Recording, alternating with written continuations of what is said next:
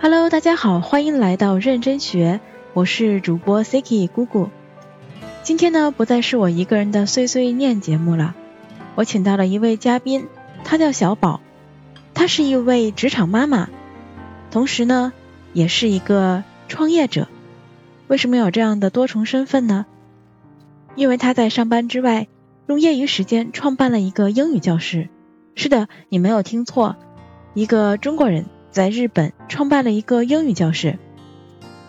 那今天就让我们一起来听一听小宝和他的英语教室的故事吧。因为这场采访节目我们是在线直播的形式进行的，所以呢音质有一些不完美，还请大家多多见谅。如果你想看图文整理版，可以关注我的微信公众号“认真学”。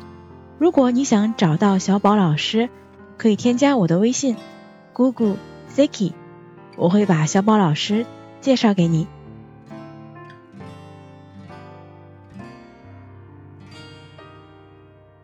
好，那我们准备准备开始。先跟大家介绍一下，就是个什么什么直播。我是在做一些人物采访，就采访一些在日本生活的华人朋友们。之前有采访过在日本工作的朋友，还有采访过在日本做自由职业的、做那个旅行博旅游博主的两位朋友。今天是想来采访一下在日本做了一个英语教室的小宝。小宝老师，就对你的名字也很好奇，我想知道小宝是你的名字呀，还是你家宝宝的名字呀？我们家宝宝叫小小宝，因为我叫小宝。对，而且另外。一方面，我就在想，小宝其实是一个对小孩的统称。一般如果过日本人问我，哎，你怎么叫是叫这个名字？我一般都会说小朋友嘛，就哪一个小朋友其实都是一个宝藏。那就是其实再听他了，嘿嘿，D A G O Q，就是这样。所以我觉得好像也讲得通。后来就一直也没有变。那我是我在国内其实应该是零八年夏天毕业的，然后因为我在零八年的一月份就是很偶然的得到了一个机会，是拿着奖学金来日本留学，所以我等于说是零八年的一月份。在日本，在日本上了一年的高三，是零九年的一月份，对，在日本参加了他的共通考试和二次私立考试之后，对，零九年在日本参加了他的这个大学考试之后呢，等于说是零九年的四月份，樱花季嘛，现在这个时候进入了我的大学生活，然后四年的本科，两年的研究生，毕业之后呢，我应该是一五年的春天又开启了我的社会人生活，然后一六年的。应该是一六年的秋季，我后来就开始了这个副业的一个尝试，所以其实到现在也已经等于说是六七年了吧。小宝的英语教师就一直在做。人生的下一个篇章是在，我就跳过结婚了，在二一年的十二月份，我的小朋友出生了，所以他现在是一岁四个月，我就是一个新手宝妈。对，但是有人说结婚被跳过了，结婚。结婚被跳过，对，就是结婚。你嗯，结婚我想想看是几几年？应该是我刚刚开始副业不久，因为当时我正在跟我的先生，当时其实是在结婚的那个点，所以我也在犹豫到底要不要做些什么。但是其实你要这么讲，就是这个点为什么我要做这个教室，其实也跟我结婚其实是有关系的。因为当时结婚之后呢，也许你后面还会问，所以我就很简单的讲一下，是因为当时结婚之后我就在考虑小，就是我自己的小孩嘛，因为我觉得是结了婚之后可能生小孩这个就是。天经地义的一个事情，但是后来当时我考虑到我要自己生完小孩之后，我好像放眼当年当时的日本市场，找不到我满意的英文启蒙教室，感觉都是那种很敷衍的，然后是很认真的在给小朋友做这个语言，他可能更着重的是一种游戏的方式，让小朋友去玩耍，但是他至于真的能不能掌握这门语言，好像并不是当时的英语教师们。在认真追求的一个东西，所以我就想说，那我既然自己有，我觉得英语应该算是我的一个比较强势的优点。它有这个优点，而且我有在日本读书的这么一个经历，就是我在日本的普通高中读书的一个经历，对他们的一个基础体系是比较了解的。那是不是我可以尝试来做一做？所以其实就是可能最早那一步，可能也是从我自身出发的吧。我在想我自己的小朋友以后想要有一个什么样的教室，就做了这个教室，是这样。啊，那正好是想进入到这个话题，就想很想了解一下一开始做英语教师的契机会是什么？因为我第一反应就是一个中国留学生，然后在日本工作，一个中国留学生在日本工作这样的一个背景，然后在日本做一个英语教师，第一反应会想一下，这个是转了好几个圈。所以当时想要做这个教师的契机是考虑到自己未来可能会有孩子，让给孩子未来自己的孩子会有一个怎样的一个英语启蒙，是以这个为最开始的契机的是吧？对对对。有了这个契机，我们想顺便问一句，就很多人会觉得，就是在日本做那个副业，一般公司都是不太支持的。小宝做这么长时间，公司这边没有什么问题吗？我觉得这是你要是做副业之前，你要确认一下，因为就其实每个很正规的公司，尤其是那种大公司，它的这个规章制度都是明文规定的，就我们公司到底可不可以做副业，然后副业的范围是怎么样的，其实都是可以到的。那如果要是公司不允许的，我觉得还是不要偷偷摸摸的做比较好，因为可能永驻会好一点，但是如果不是，就你的签证是挂在公司里，方这个风险是很大的。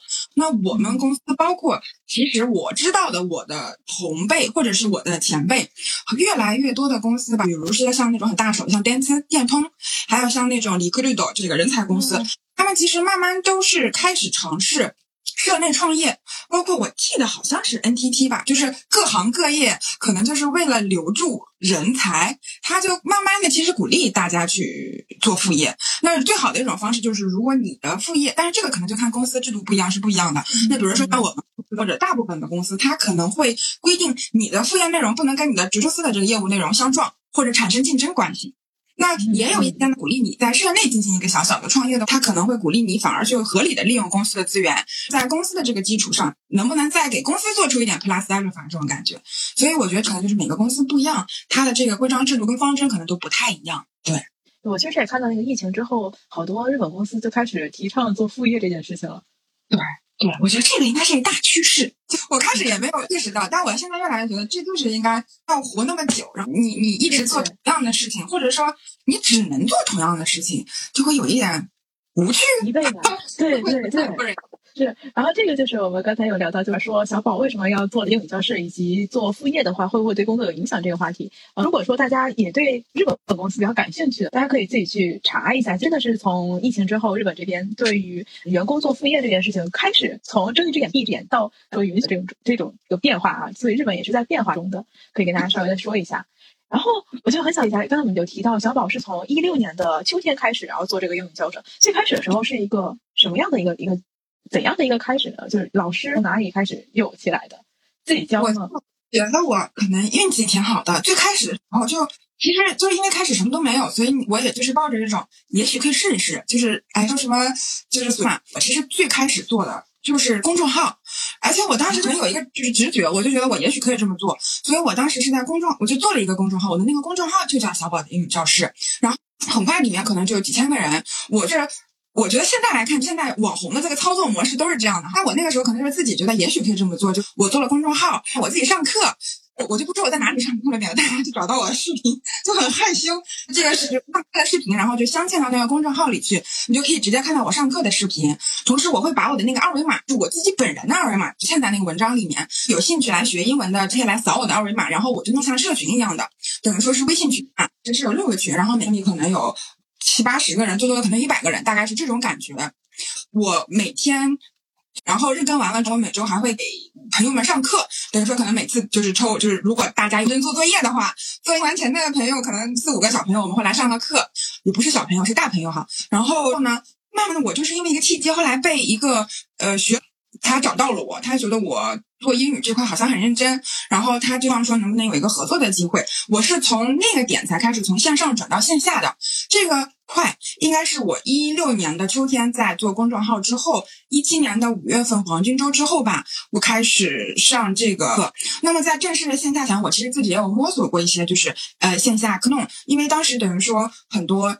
呃，爸爸朋友们在线上跟着我学英文嘛，所以其实对我可能对我本人他们是比较信任，所以他们愿意把小朋友送过来学。之后呢，我其实是在呃初的怎么讲那种会议室，然后找的呃当时因为这个条件还不成熟，所以我的这个外教老师其实就是找的留学生，呃外国人学生，然后进行这么一个课程，所以后来才是慢慢慢慢的老师可能就是我我们学校对老师的要求就越来越高。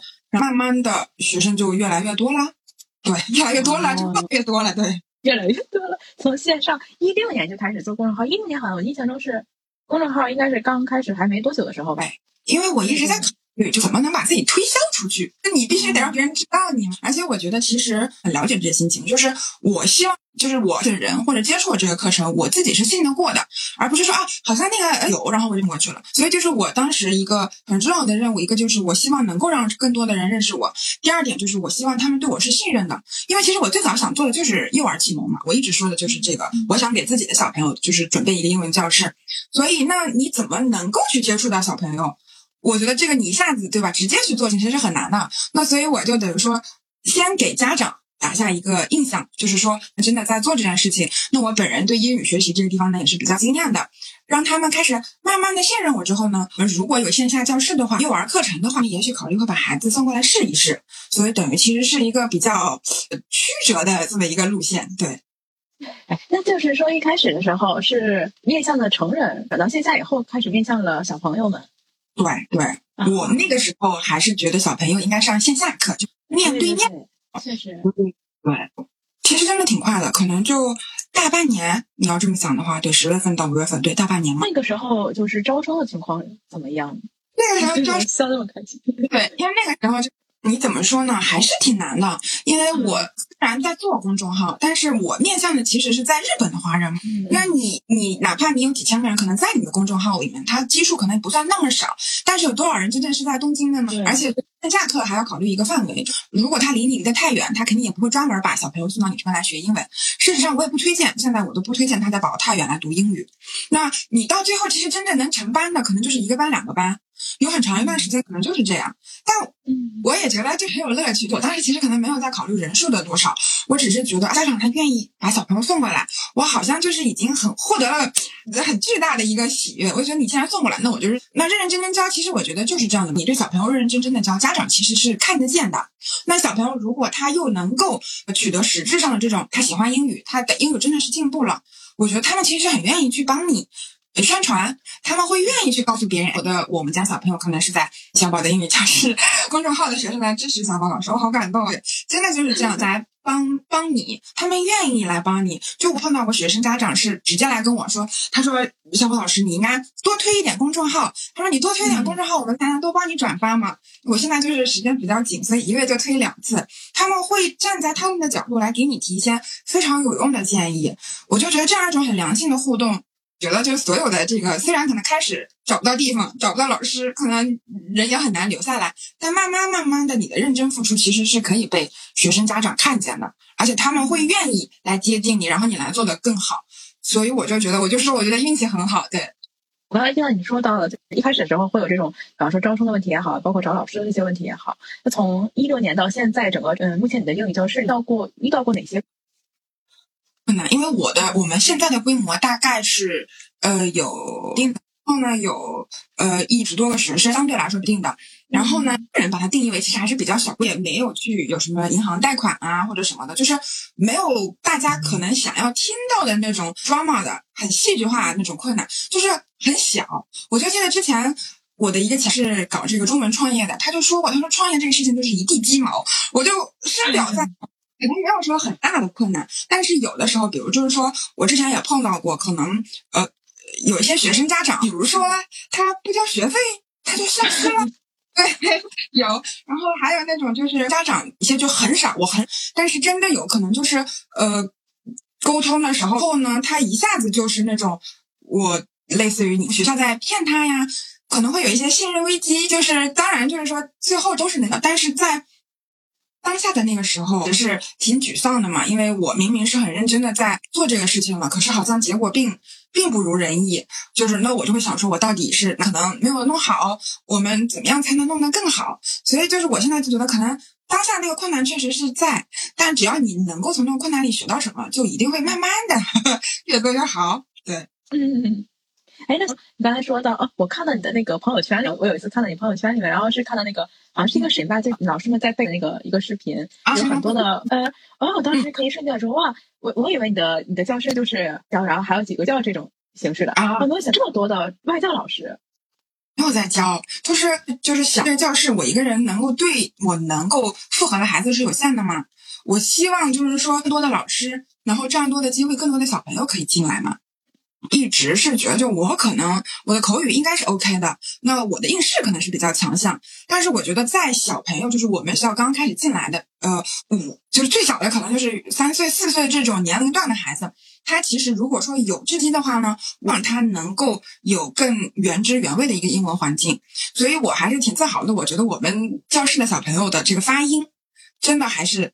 我有的时候会觉得哇，发的这么好听啊，就真的比我发的要好很多，你知道吗？就是他们这不带口音的，就是而且有些时候就是他们表达真的很地道。因为我们有就是新进来的孩子是。可能是五岁左右的时候进来的。你想，咱们教师做这么久，都已他们一直待在这儿，其实就已经四年级、五年级这种级别的孩子，就是这个年纪的孩子，他们的这这么长时间的，就是沉浸在这个环境里积累下来，他们的发音，我真的说，绝对是比我要好，很地道。对，然后我就哇，我实在是太开心了。对，所以就是可能，如果有这个环境，我也是建议大家能够把小朋友放到这个环境里去。对。刚才有听到，就是有提到说，日本这边的一些像像日本本土的一些，就是给这个宝宝们的一些幼儿英语启蒙，他们是主要是以这种游戏为主。同事嘛，我同事就是他他的孩子，呃，我有一次跟他出差的时候，就问他你孩子多大了？他说还没上幼儿园呢，目前准备要上幼儿园的那个程度，已经开始学，对，学龄前就已经开始在学英语了。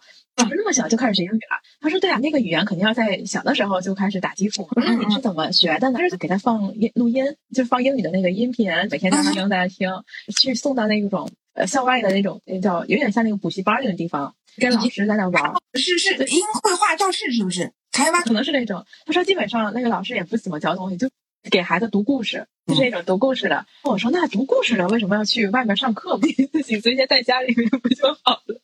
我觉得他，我觉得你同事意识其实还是挺高的，就是起码他是小朋友，他如果是语言学习的话呢，可能尽早，就这点我真的是非常赞同。那他可能觉得。把小朋友送，其实这个不叫上课，我觉得这个就是在我的定义来看，它其实还是属于启蒙。我觉得对对对，你放在家里做，你也可以，比如说家长他自身没有这个条件，他可能不会讲英文，或者说大部分日本人他可能英文口音也不是很好的情况下，把小送到这个绘画教室里去玩，去听绘本，其实我觉得这是一个很好的事情。问题就是在他等于是学龄前嘛，我觉得这样其实是完全 OK 的。但是问题就是在于等到孩子们进了小学之后。其实他应该是很认真的去系统的学习一些英语的知识的时候，包括比如说主题方面的单词、语法，甚至去要写一些笔头的东西的时候，他如果后续没有跟上的，而且事实上就是一六年、一七年的时候，大部分英文教室我就不不直接说了，比较大那种，因为他把这个分成两个，我觉得就特别有意思，它是不一样的，就是音画教室嘛，就是绘画教室。你如果说去学这个 JUKO，就这个私塾或者像公文的，它可能就更偏向于写。跟做题，他就是把这个语言拆开来了。我就觉得大教室里，他可能就是只跟你去进行一个口语对话，以及就是像这种有有娱乐呀、游戏呀这样。但其实我觉得英语它本身就是任何语言，我觉得都应该是这样，它应该是一个整体嘛，听说读写，你不应该把它分开来。为什么只能学这个听跟说，就不写学跟这个读了？所以就是从现在可能有很多孩子直接就是一开始启蒙的时候就到我们这里来，就没有这样的问题。但是刚刚开始的时候，就会有一些孩子，他其实是从其他的，比如说。绘画教室转过来的，那会出现一个问题，就是他的说跟听他 OK，你问他，哎，你你几岁啦？你你今天什么心情啊？他会说啊，I'm happy，I'm sleepy 之类的这种。但是你让他去读这个句子，你把这个句子放在他面前，或者你把这个单词的 A P P L E apple 放在他面前，他完全不知道这个单词是什么意思。但是你你你你把这个苹果真正拿给他看的时候，他知道，哎，这个是 apple，那其实就是一个断层，你知道吗？所以我就会觉得这样一个教学方式它是不合理的。我一直想要做的事情就是，我想把这个听说读写全都包含在我们的课程里。就写这个东西，当然并不是要求，哎，四岁进来我们要求你写的很漂亮，要求你写句子，并不是这样。但是最起码我们会让你拿笔。歪歪扭扭的，但是你可能有一个意识啊，英语这个东西，它不光光是跟这个说，不光光是游戏哦，我其实是要蹲下来读一些东西，写一些东西的，所以他慢慢的意识啊，我是这个学习里面东西我都是要学的。等他等他进来小学之后，因为小学就是要求你认真拿笔，他会教嘛，他写就会进步的非常快。那然后他就不一定读，他已经跟上的时候，他就会觉得我学的这东西好像是有用的。我不光光能听课本，我也能看得懂。哎，作业我也能做，就是学校里的这些东西对他们来太简单了。我就觉得，哎，那你之前的这个时间就得到了一个有效的回报嘛，对吧？而不是单纯的啊，我就是玩一玩。对，那你学对对对，记得了。我就觉得这个特别可惜。你要不去学就算了，然后你花钱，你花了钱去学，结果学就只学到了就是听说读里面的任意一个或者两个的组合，我就觉得特别特别的可惜。对，小宝的这种英语教育的这种理念。应该是自己的理念的这个文和在自己的教室里面了。嗯，对，可能是我因为自己对学过，我觉得还是挺有用的。对，那刚才你有提到，就说到那个开始创业的时候，不是刚开始创业，就你创业时候有朋友也说到，就是创业的过程是那个一地鸡毛的这个这个 这个词。然后我就想到，你说你在一六年、一七年那阵时候就还没有生好生宝宝，像你现在是休产假的家育儿家的一个过程中嘛。那之前的时候你是要又要上班，就一边上班一边弄这个英语教室。那这两边的时间上你是怎么样的去把它平衡起来的呢？其实平衡平衡那就是压榨你的睡眠嘛。还有休息时间。啊，因为刚开始的时候就。我因为也不是很熟，这公众号可能也要做很长时间，你还要去拍教学视频，然后教学视频里面那个 PPT 也是我自己做的，所以真的很花时间。所以我可能有很长一段时间，就每天就睡三四个小时。啊！但是要这个有一个叫打鸡血这个词，就是这样的。我现在可能来想想，我会觉得每天睡三四个小时，我可能。受不了，但那个时候，因为你真的是很热忱的在做这件事情，你想要尝试的时候，你可能也不觉得很累。但那个时候就是有一个好处，因为我当时刚刚进公司的时候，我们这个公司等于说当时其实还是属于新人的时候，他给你布置的这个工作强度不会说那么大。我觉得以我的工作效率，我还是可以快速的在这个工作时间内把他所有的工作完成。那下班之后呢，还有比如说中午午休休息的时间，我就可以搞一搞自己的东西。这样对，这个是。等于是你把睡眠的时间也放在里面了，就压缩了睡眠的时间，压缩了可能还有六日休息的时间。对，当时我还动了我老公。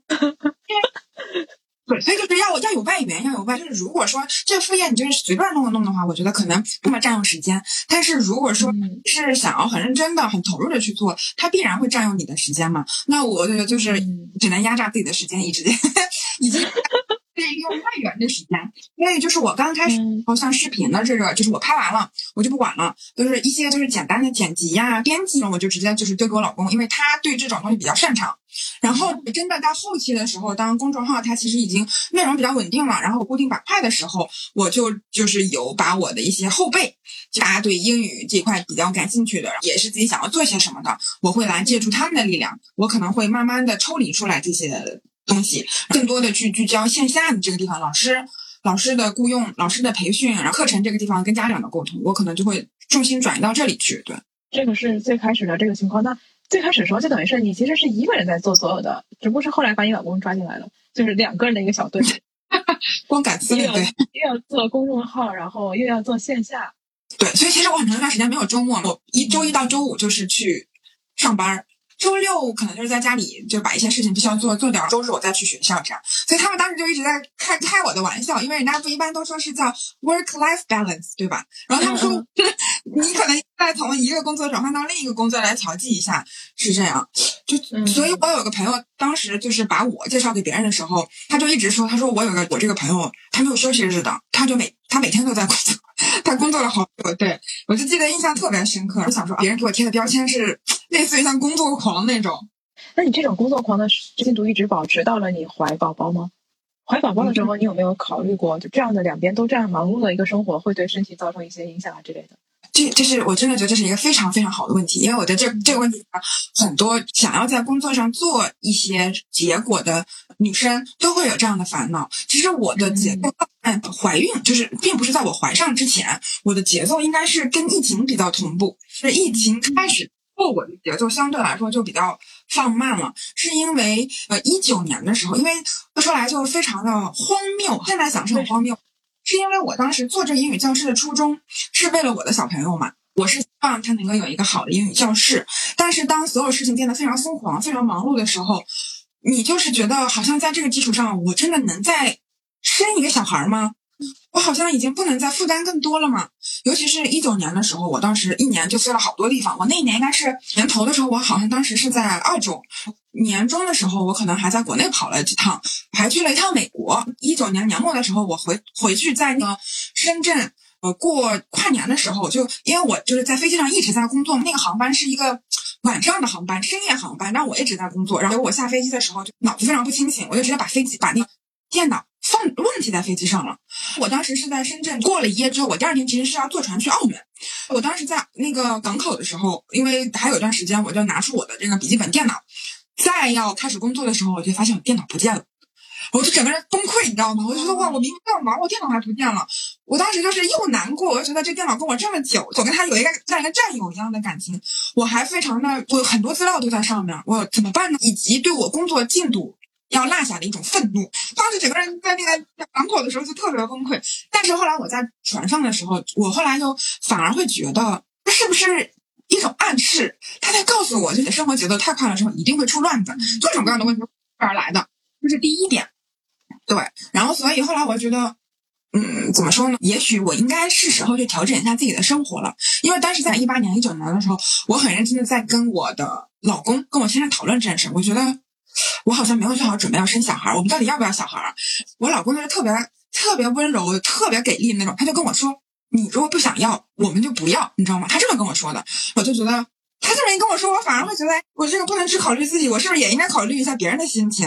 所以就是一步一步之后，后来到二零年，因为疫情开始之后，其实就开始在宅了嘛。在宅之后，你的时间就开始变多了。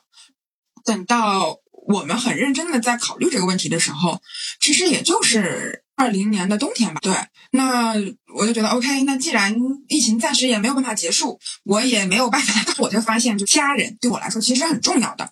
所以就是第一步，可能就是我跟老公之间的沟通。其实对我的想法，我还是会觉得我想要一个小孩。那在这个当我觉得我的生活节奏太快的时候，后来疫情来了，那你的就出不去了，你的这个活动范围就缩小了。我后来发现，对，其实工作在我来看没有那么我想那么重要。我觉得家人对我来说更重要。所以呢，等到我们达成共识，开始备孕的时候，其实就是二零年的年末。所以的话，我等于后来在二一年的生日的时候，我其实就发现自己怀孕了。所以等到二一年的圣诞节我就卸货了，大概都是这么一个流程。所以其实并不是说我一开始就是很强烈的会想要，我想要我的小朋友，我想要几个小孩那种。其实当中是有一段波折，我有怀疑过我自己适不适合生小孩。但是后来我发现，嗯，我自己的小孩，而且我觉得现在虽然可能还是在摸索当中，但我觉得还是很值得的吧。这么听起来很鸡汤，但是我真的觉得就给你一个机会，让你自己重新来过，你知道吗？你可以跟他一样，重新再来长一遍。对，就你刚才有提到那句，你突然觉得工作没有那么重要，和你之前，比方你在描述那个笔记本电脑的那个过程中，给我的感触就是，那个人和刚才说这句“工作没有那么重要”这个人，好像不是一个人的感觉。对，就为什么会有这样的一个转变？我后来是发现，当你过分忙碌的时候，其实你没有时间静下来跟你自己去进行一个对话，你会。不清楚什么东西对你是最重要的，你会专注于当下你那些必须要解决的事情。但我后来东西实在是太多了嘛，后来在一九年下半年到二零年上半年的时候，因为疫情把所有的生活节奏其实都打乱了。我的工作、我的学校以及我当时其实还在准备搬家，会有很多生活上的琐事，还有工作上的事情，就给我搞得很焦头烂额。后来我当时去找，我觉得我不能再这样下去了，我状态并不是很好。我当时就是属于。任何一点这个很细小的失误，我觉得都会引起我的一个情绪上的波动。我用，我不是很喜欢那样的自己。后来就是一个因缘际会，我找了一个 coach 之后呢，我们进行了几次对谈，我才发现，就我原来其实一直没有意识到家人对我来说是多么的重要，是因为我的家人一直默默的在身后给我一个支持，你知道吗？我可能就看不见他们。我觉得我现在所有这样的状态都是一个理所应当的，我只顾看。然后我想去做的事情，但是如果你认真停下来想一想，如果说你只能选一个，就工作跟家庭，你只能选一个。就是如果你的家庭很好，你的这个呃，应该说你的工作很好，你对吧？走上人生巅峰了，但是你的家人可能不开心，或者甚至说他们离开你了，那我觉得这个对我来说我是没有办法接受这个情况的。那换句话说，就是你的家人很开心，你的家庭是很圆满的，那工作上可能所谓并不能成为别人眼中的那种。传奇人物，但是我觉得好像我也没有损失什么嘛，因为我从头到尾在追求的，我只是想把这个教室做好。你最后能做到哪里这件事情，就根据你的这个生活节奏，根据你生活当下的一个状态来判断就好，并没有说我一定要做到那个程度，但是这个代价是我可能会失去我的家庭。那就当你二选一的时候，就很明显，那家庭对我来说是更重要的。那我可能就会觉得。OK，那我觉得也许是时机考虑一下我自己的家庭。我觉得我还是想要一个小孩，我想要我自己的小孩。那我觉得就没有什么好犹豫的。那既然想清楚了，就就着手准备就行。那你现在来讲的话，我们也在节目里面有提到，就是宝现在是处于在休育儿假的一个阶段。日本这边的育儿假之类的，能不能也给我们稍微大家在听节目的朋友们可以稍微的介绍一下？好像。你看，刚才有提到说你家的宝宝一年四零四个月了，对吧？一岁零四个月了，但是你现在还在休假的过程中，估计国内的很多朋友会觉得很惊讶，怎么这么长？对，我是我也是怀孕之后才发现，其实日本这产休育休制度对女性还是很友好的。我说的是产休跟育休嘛，其实这是两个休假。产休呢是从你生卸货之前的十周。开始算到你卸货之后应该是两个月，如果我没记错的话是六十天。这个阶段呢叫产休，从产休结束之后的第二天开始就是育儿休假。育儿休假，我在很认真的想这个 数据哈。从育儿休假开始，它原则上是一年，也就是说到你们小朋友一周岁为止，原则上就是说你是可以考虑要复职了。但是呢，日本你就地方它属于就是叫。待机儿童很多，他进不去保育园。那进不去保育园的时候，你这个时候你申请的时候呢，会告诉你你这个没有进去保育园，有一个落选通知一样的。那这个落选通知你提供给公司之后呢，你的育儿休假是可以再延长半年的。如果要是半年之后还是没有进去的，那就还可以再延长半年。原则上就是说，直接叫这个产休跟预休嘛。那产休、预休它其实是有一定的补贴的。这个产休应该是你工资的百分之六十。育儿休假它等于说是分好几段，育儿休假应该是前半年你是可以拿到百分之六十，那半年之后再往后的话呢，应该是百分之五十，好像是哦，前面是百分之六十七，百分之六十七，然后从半年之后呢就是百分之五十。那为什么我这么说？如果说你真的年末就是等于说你们家小朋友岁了。你还是没有进去，当然这个看公司了有些公司他可能就会对吧，很间接的劝你，也许你可以离开了。那有些大手公司，它还是比较遵守规章制度，它还是可能会给你继续放假。但是这个假期就是第三年，他是没有任何收入了，所以说你只是挂公司里面，但是你就不能再享有任何补贴了。那然后再然后，就目前保育员比较 竞争激烈的，其实就是。一岁跟两岁，就这个年龄段的孩子，是竞争最激烈的。一般到三岁开始，他的竞争比率一下就会小很多，因为有很多小朋友他去读幼稚园了嘛，所以就是把那边空出来，所以可能大家就是假定你最长需要的休假就是这么久，对，嗯，那时间是还挺长的。它这个日本社会在进步的一个地方，最早的时候，可能比如说比我大十岁左右的这个，他们那个时候是一年，然后是慢慢，然后进就是一些。福利后生比较优厚的这些大手公司，它第三年你也可以在职挂在里面。对，那我有一个脱离了现在你的这个英语教室的一个问题哈。我们说这个产假休了那么长的时间，那就就意味着你离开工作这个环境之间就会变长了，对？对对，一个是收入是会有减少的，刚才说，毕竟你不是拿全额的了，而且你还没有奖金的这个事情。所以年收的话是一下子就降下来了很多，这个是经济上是减少了。同时还有一个就是你脱离了公司这么长时间的环境，再回到公司里的时候，是否还能像以前那样工作？就担心自己的未来。会吧，会。其实我一直有跟公司里的那些像什么部门长啊们有在沟通一下这个情况，但是他们会跟你说，就希望你回去跟他们一块工作什么的。但是我其实自己也确实内心是有。不安，那你回去之后会是一个什么样的部门，什么样的一个工作强度呢？我觉得这个我现在可能说不好，因为我还没有回去。但是我感觉我回去就是有一些跟我差不多大小，然后孩子也差不多时间出生的，他们有很多就是在已经回去了。然后呢，我目前看下来的感觉吧，就分可能分分业界，比如说你是那种日本传统企业，然后不是金融，就不是那种很 hard 的那种产业的话，比如像 Make，其实。对女性相对来说还是比较友好的，他会令你可能需要请假。那本来日系的这种公司里面，像我们公司原来，我想想看啊，一年你有二十天的有休，就是带薪休假。除此之外，对，现在这种带薪休假还可以按小时算。比如说你今天小朋友。那你请假半天，那他可能就按照你半天算，你有两个半天，给它合成一天嘛。这样的话，相对来说，你就更加能够应对小朋友，比如说生病啦，或者有一些特殊情况。对，然后还有有一个制度叫时短嘛，把你工作时长缩短。对比如说你可以，比如说像我们公司，我自己知道的是，你可以叫什么？我们原来是上午九点上班，五点半下班。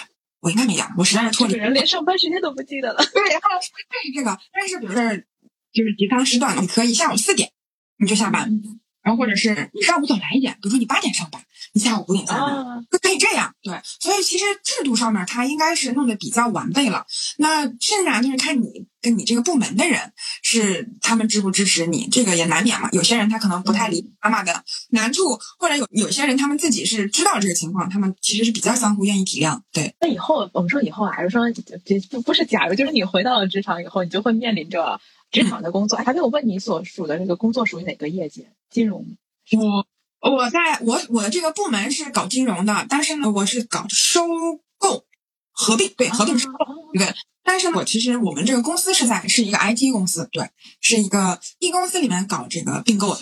嗯，你们这是以补充给大家补充一下小宝的那个背景，就是工作的背景。那未来，比方说你要面临着在公司这边要工作，还要面临着回家以后要照顾孩子，有一个孩子需要照顾，孩子可能会生病啊，包括怎样的，还包括就还要继续经营你的这个英语教室。就像以前是两两两个问题，现在变成三个问题。你有没有考虑过这个以后会怎么样？呃，是否要在首先孩子咱不能扔了，这个肯定是 塞回去，这个肯定是没办法哈。孩子不能扔，这是个前提，所以增加这个选项是不能减少的。那剩下这两边，工作和英语教室，是否有考虑过是否二选一啊，或者是怎样？我觉得长远来说，一定一定是会二选一的，因为我觉得，我觉得之前我有在一个群里面，大家都是职场的，有讨论过这个问题，就副业这个事情。呃，希望我今天我们公司应该没有人在看这个东西 屏蔽掉他们。但是是这样，因为我觉得一个人的能力其实是有限的。你一定就是说，怎么说呢？我可以保证，我公司交给我的任务，我一定会给你完成的很好。但是因为确实没有多余的时间了嘛，所以我可能不会主动跳出来说，啊，我还能做那个。其实如果说我没有时间，我一定会在我的公司里面庆祝更多的时间。所以我觉得就要想好你要怎么走下一步。我其实一直是在犹豫，是因为我这个本职工作确实也很好，而且我的部门长对我非常的照顾。因为我当时进这个公司的时候，就是这个部门长最后就是会有那上面的面试进来了，所以就是跟他工作，我觉得还是嗯很开心。所以我也一直暂时也不想离开。但是如果说你要问我以后，就是可能也不是说跟小米有关系。那如果以后你两个要选一个的话呢？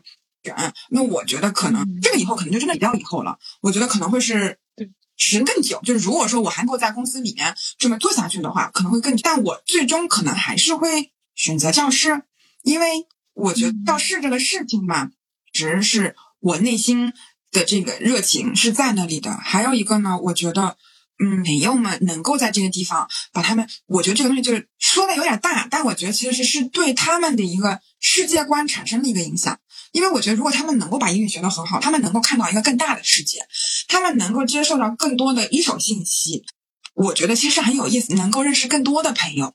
所以我觉得这个事情本身是很有意义的，可能比我去搞这个收购的时候就就谈那些很大的数字，但是那个数字并不在我的生活里面产生实际实际影响的这么一个，更能够让我感受到一个压力感。还有一个，一直觉得这可能也是很多在职华人考虑的一个问题，就是我们的父母。因为我觉得父母总是会老的嘛，他们有需要你的时候，但是当你在这种大手公司里的时候去做这种朝九晚五的工作的时候，你真的能走得开吗？就真的能够到他们身边去吗？我就一直在想，所以我觉得，如果说我的英语教室能够比较稳定，能够慢慢的去扩大了，带来更多的收益，能够支持我的生活，那我会觉得我可能。会想要做这个教室更多一些，对，嗯，哦，我特别理解你刚才说的这个内容，说到了父母的这一点，因为每一次跟其他的在华在日本的这个华人朋友们交流的时候，我们最后都会聊到一个话题，就是父母未来的养老怎么办？对对，大家其实都很关心这个问题，所以当时在那个职场群里的时候，其实大家都说了嘛，副业其实可以是一个选项，如果说你真的要，对对对。换句话说，就是你自由职业或这种自己能够自主了以后，那你就可以选择更自由的一种方式了。对，线上的你可以到他们身边继续工作嘛。是，我还说后来找个机会看看能不能把共同的在考虑过父母养老问题的朋友们聚在一起沟通沟通，大家现在有什么好的方法？这个就是一个题外话，因为我也查了很多的资料，把父母接过来，但是接过来的话，你没有办法让他们长期的在这边，以及他们的保险也是一个问题。还有就是，我觉得并不想过来。对，我觉得这是一个主要问题，就。也许他们能够过来，但是他们在这真的开心吗？他想玩一玩行，但你让我一直住在那儿不行，因为等于是脱离他原来的生活圈了。就这个问题真的很难。对，所以大家其实大家都有这个同样的一个 烦恼，永恒的顾虑，对烦恼。这个是你刚才说到的一点，我也很有深有体会。然后一点，在你聊这个整个的过程中，让我感受到了一个。你做了这个英语教师以后，好像对你的影响仅仅是是在收益上肯定是有一定的不同的。除了以外，好像对你的人生选择也多了很多影响，可能包括你想要孩子这个问题，还有就是你刚刚有提到，在你这两个工作上，如果要去做一个选择的话，前大概是和你刚开始找工作那个想法已经完了，完全不一样。我对我经常会觉得，我找工，其实这个是一个很多孩子们的。一个共通的问题，我觉得这个就是这样，什么？因为我们当时培养起来，我们当时成长起来的一个时代背景就是应试教育嘛，所以你很大程度上会被家长或者会被你周围的，比如说长辈以及老师会告诉你，你应该这么做，因为这个是正确的啊，你应该这么做，因为大家都这么做。所以就说，而且确实就是在我们读书的那那那段时间，你需要考虑的问题就是，我只需要读书，我怎么把成绩考好。这是你所有需要考虑的问题，但是你没有考虑到有一天你会上社会，你没有考虑到你自己会做什么，你想要做什么，什么是你擅长的。最起码就是在那个节点，在你当下找工作的那个节点，你从学业就，你从这个校园里出来的时候，最起码是没搞清楚。我因为我觉得以我的能力来说，我觉得我好像什么都能做。我我觉得我去做金融也可以，我觉得我去制造业也可以。然后这样，呃，咨询我也很有兴趣，就其实对吧，完全不知道你自己想要做什么，所以我当时就真的是挺迷茫的。所以后来其实让我进了现在这个公司，我觉得我没有后悔。我觉得它也许是适合我的。如果说没有这个英文教室的，它也许是适合我的那个。后来就是在进公司之后，因为我当时是一六年的秋天开始做的嘛，其实就是我进公司的第二年。我是一五年的春天毕业的，那就是一五年的四月份进的公司之后，等于说第二年的时候我就开始发现了，因为那个时候你属于还是一个新人，你所做的那些东西其实就，我现在看来，我会觉得我那个时候也是，我觉得好像并不能让我得到快速的成长，所以我就开始很彷徨，我说我这样真的好吗？我以后会变成什么样呢？当时就很顾虑，我就跟这个前辈聊天，我还打电话给前辈，我就说我是应该。换赛道呀，还是来继续做下去啊？因为其实日本人不是就是会有一句话，就是你丑离爱子桑呢，你在这公司里待三年吧，刚刚进公司不懂你就跳了，大家会觉得你是一个没有定性的人。大家可能就是，所以我当时就很很烦恼。这打完电话之后呢，我的这个前辈就说，你要么就做，你要么要换赛道，你现在就得换。我就想说，哎呀，我现在就要做了，那我干嘛？我那时候就很烦恼，我就开始各种看书。所以我觉得看书这个事情实在是。古人说的一点都没错，就是书中自有黄金屋，书中自有颜如玉，就是确实答案都在书里了。我那个时候就特别苦恼，之后我就开始狂看书。我当时好像是看了一本叫什么《副业》的，还是说是这个什么呃，另外八小时，可能是这本书。但是你也可以用你的这个另外八小时去做一些其他的东西嘛。但后来我觉得这本书其实是有点鸡汤，因为当我真正开始做了之后，我发现你的人生绝对没有另外八小时，你知道吗？因为它是这么算，它是说你一天有二十四个小时，你上班八小时，对吧？是，你身上还有八个小时呢，你还可以。太多了。一个正常人类来说，你睡觉其实是睡不满八小时的。但是呢，你还有其他生活杂事要去做，而且有的时候会出现一些意外的情况，所以其实你根本就没有那么多的时间去搞副业。但是我觉得，为什么不去试一试呢？我觉得比起这个换赛道，因为我那个时候还是不知道我自己要往哪个赛道走，我只是觉得我在这里学到的东西不足以让我成长。但是那我去其他地方就一定会让我成长就是还是危险性。所以后来我当时就想说，那就这样，我先在公司里。但我尝试着用剩余的那所谓八个小时来做一些其他的事情，可以还是不可以？哎，我觉得你像至于背水一战，就是呃没有工作了，我一定要去哪里？就你可以作为一个尝试来做这个副业。然后觉得可能就是因为这样一个开端，没有说那么激进，所以我反而做的时候，我可能就是去细水长流。我就是今天做一点，明天做一点，反正我就每天坚持做。总归奥特曼是你吧？我看对。OK，那就是。这样才开始我的这当时的这么一个副业的尝试，是这样的，并不是说在找工作的时候我就已经想得很清楚我要做什么样的工作，所以我也觉得这是一个在应试教育里面就长起来的孩子很容易有的一个问题，就因为我们你要让我学什么，我觉得我都能学的不差，但是这个真的是你的热情嘛？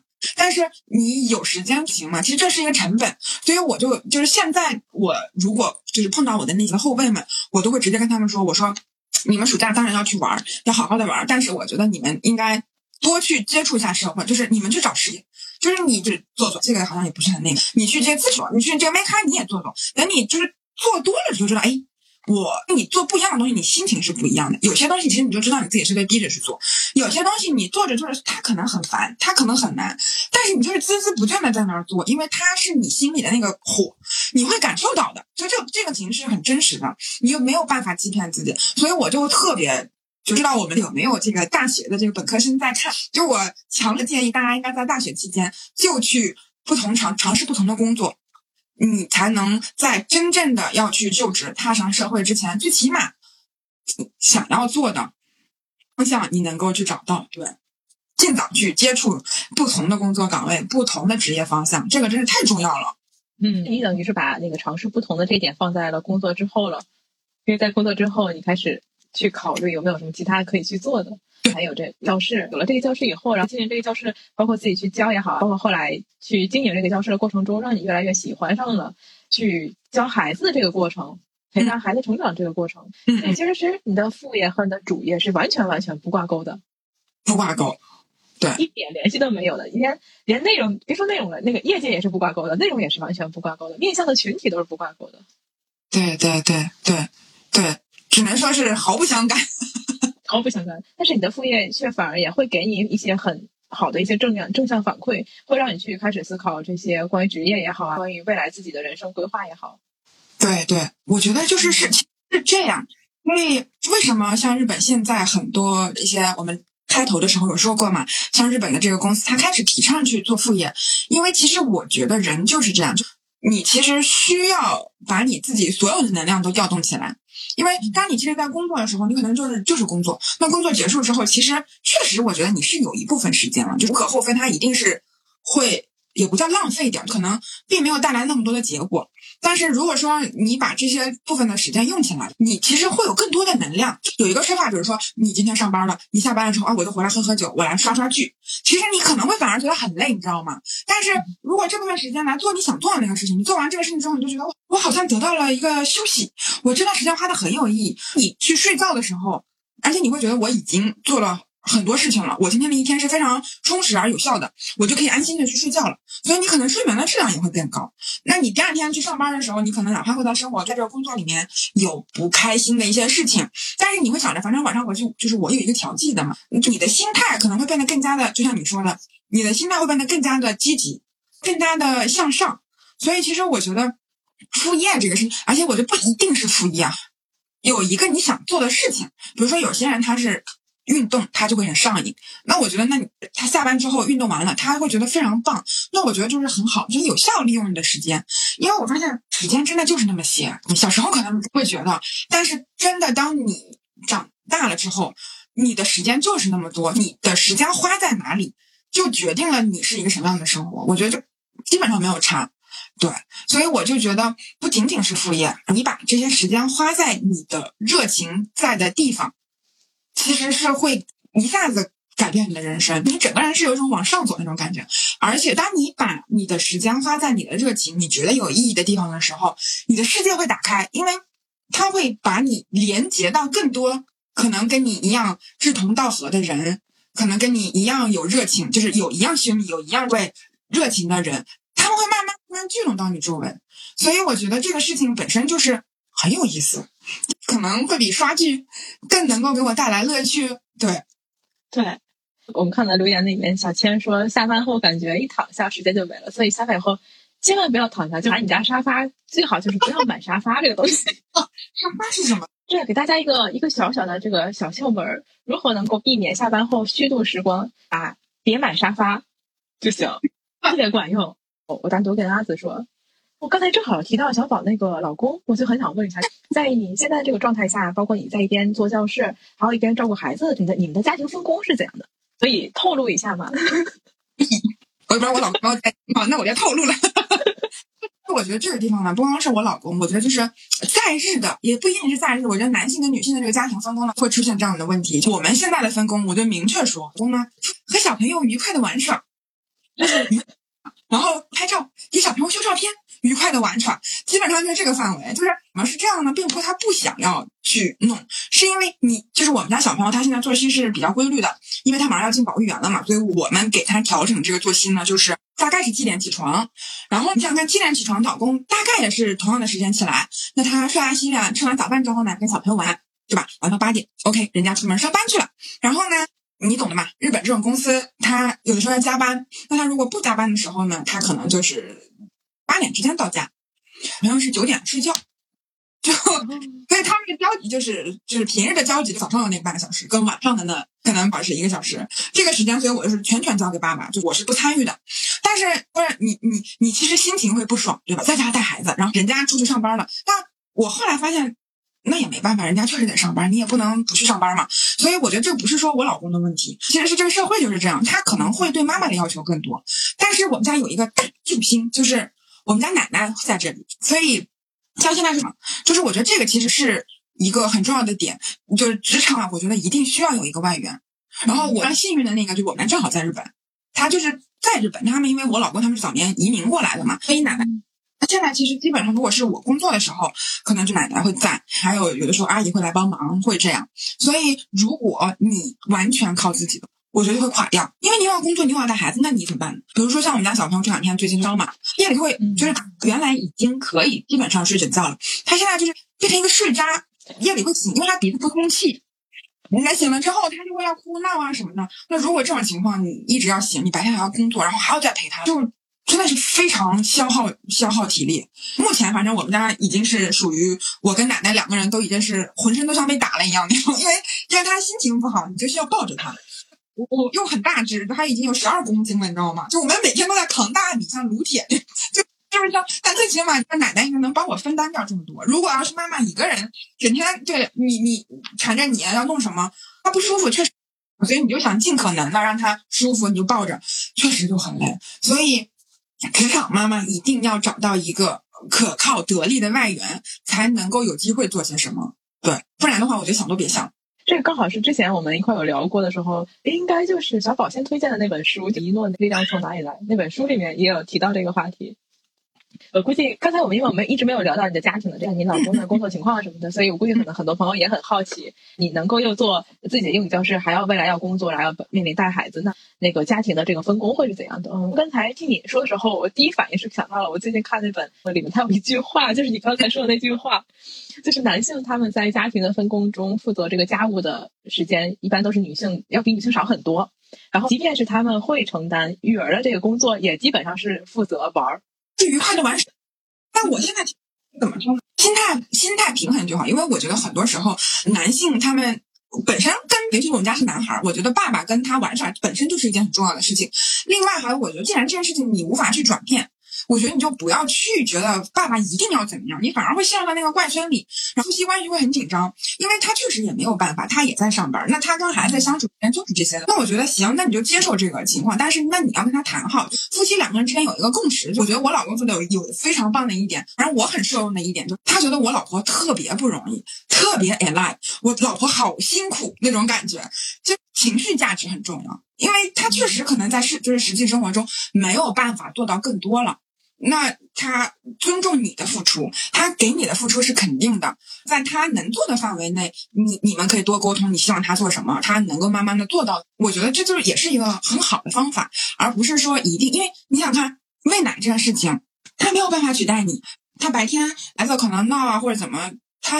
就他孩子就是要妈妈，因为他不舒服了，他要黏妈妈。那你也不能想着说我要追求男女平等，我我现在不行，我我今天工作时间到了，你去那个，你就没有办法。很多东西其实跟你你没有办法很硬的画一条线在那边。那我觉得在这种情况下，就夫妻双方之间你们的沟通是很重要的。你彼此希望对方最起码能做到什么？如果可以，希望他能够做到一个什么样的程度？我觉得就很好。你刚说那个情绪价值确实很重要。我说我是不是撒了很多狗粮？你说到情绪价值很重要一点之外，我感觉到的还有就是你的家人，包括你的老公，还有你的婆婆，其实他们对你的工作也是非常的呃理解，或者是说他们也很支持，可以这样说。我就觉得我超幸福，你知道吗？所以我现在觉得家庭很重要。我们家奶奶是属于那种，因为我有的时候得出去嘛，就是说中午我可能出去，我可能会心里会觉得，哎，今天出去了，我 OK 吗？就心源怎么样？我们家奶奶就说，小宝。你就出去，你放心的把这笔交给我。我当时有一瞬间，我就会觉得特别放心。那我就说 OK，那我说那那妈我就走了。所以我在外面的时候，我就不会想说心源在家里怎么样。我们家小朋友姓蒋，在家里怎么样？因为我很放心奶奶在那边，她能够把就是宝宝照顾的很好。我就觉得特别特别的重要，就是家人他们对你工作的支持跟鼓励，觉得就是你的这个精神精神动力来源吧。所以你看这么一这么一说之后，是不是就会发现，其实家人对我来说是很重要的。是，就回答了最开始的那个问题了。对对对，我们聊的那个整体的话题其实都已经聊的差不多了。但是我就瞟瞄了一眼我的提纲，我发现有一个问题被我漏掉了。就是它有一个什么问题呢？有两个问题。也是我自己比较好奇的问题啊。一个是就英语教室的学员不是孩子也也比较多吗？是不是中国家庭的孩子会比较多一些？百分之对，都是都是，目前都是。那他会不会有一个问题啊？他又学英语，他家里没有学中文，未来又学日语，他会不会混？混？我觉得就是你这个问题呢，一看就是没有经验的人问的。快跟我说说。一定会混，但是混这个事情它不是一个不好的情况。混这个事情，我觉得你可以把它作为一个正面的信号。他其实已经意识到不同的语言了，他只不过就是某某一种语言他都没有掌握的非常好，所以他可能会混，因为他只是直觉性的把他最熟悉的那个东西拿出来讲了。但是这种情况，你只要慢慢慢慢持续的去给他。就是 input 给他摄入，他每一种语言都强到足以支撑他能够单独把这句想法，他想表达的东西说出来的时候，他就不会混了。所以就是这是一个必经的过程，就没有必要担心。但是呢很多家长他确实会害怕，尤其是像比如说像英文里面的这些字母跟汉语拼音其实是比较像的嘛，那就是这个地方涉及到一个叫语言排序的问题。呃，我觉得当你可能很认真的在考虑给小朋友三语启蒙的时候，你应该把这个语言还是要。排好位，先后启蒙。比如说，可能对我来说，我是希望我们家小朋友，那肯定是日语，他是母语了嘛。因为我可能其实也不会去其他国家，那小朋友在这边成长、交朋友、考试，那日语肯定是他的母语。那如果你要让我在中文跟英语之间选择一个第二外语的话，可能更希望是中文，因为我觉得中文是一种，就是语言是一种身份认同，身份认同嘛。就我希望他能够不要把他身上中国人的，他不叫中国人哈，中华文化的那一个部分丢失了。那中文就很重要，所以在这种情况下，就是我们家里的语言其实就是中文。